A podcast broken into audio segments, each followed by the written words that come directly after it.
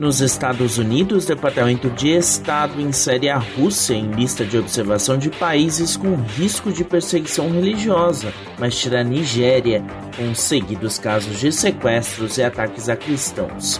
Saiba mais sobre esta atualização e as reações no Missão Notícia que começa agora.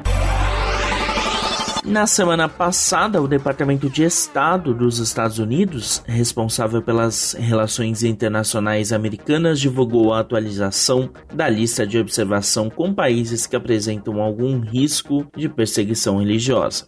China, Eritreia, Irã, Coreia do Norte, Paquistão, Arábia Saudita, Tajiquistão, Turcomenistão e Mianmar são países que figuram há algum tempo na chamada lista de países de preocupação particular. A atualização foi marcada por dois fatores. O primeiro foi a inserção da Rússia, considerada um país fechado e com a liberdade sob constante risco.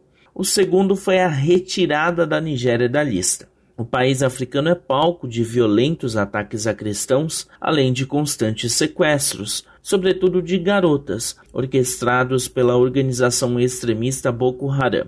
A saída da Nigéria, segundo informações da revista Christianity Today, provocou reações da Comissão sobre Liberdade Religiosa Internacional dos Estados Unidos, grupo vinculado ao poder público federal norte-americano, que destacou que o Departamento de Estado deveria reconsiderar a saída da Nigéria e a omissão de outros países como Índia, Síria e Vietnã na lista. Além de apontar os países com mais riscos à liberdade, a lista traz alerta sobre grupos ou organizações que são considerados preocupantes.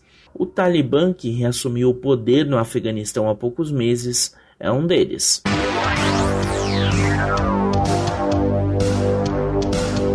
O Missão Notícia fica por aqui. O MN é uma produção da Rádio Transmundial. Roteiro e apresentação são de Lucas Meloni e os trabalhos técnicos do trio. Lilian Claro, Thiago Lisa e Pedro Campos.